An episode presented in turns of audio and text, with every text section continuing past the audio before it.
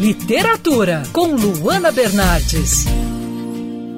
Os Vivos e os Outros é o nome do novo livro do premiado José Eduardo Agualusa, um dos grandes nomes da literatura em língua portuguesa da atualidade. E como não poderia ser diferente, naveguei nas águas dos sonhos através dessa leitura.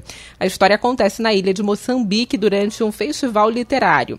Durante esse evento, que reúne escritores de diferentes partes da África, a ilha é atingida por uma tempestade que deixa a região isolada, sem internet ou qualquer tipo de comunicação e sem contato com o continente ou o restante do mundo. E é nesse cenário que os escritores começam a discutir os seus trabalhos e aos poucos o mundo real começa a se diluir e se mistura com a fantasia, com os sonhos.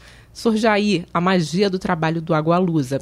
O livro fala sobre a importância da literatura não só na vida dos leitores, mas também na vida dos escritores. E o realismo mágico desse trabalho lembra muito o livro Cem Anos de Solidão, do Gabriel Garcia Marques.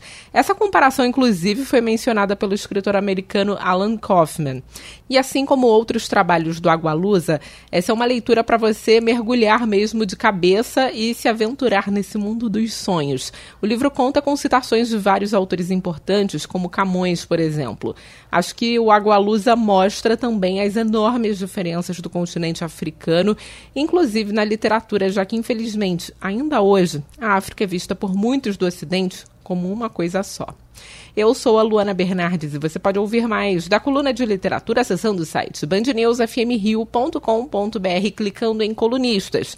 Você também pode acompanhar as minhas leituras pelo Instagram Bernardes Luana, Luana com dois N's. Quer ouvir essa coluna novamente? É só procurar nas plataformas de streaming de áudio.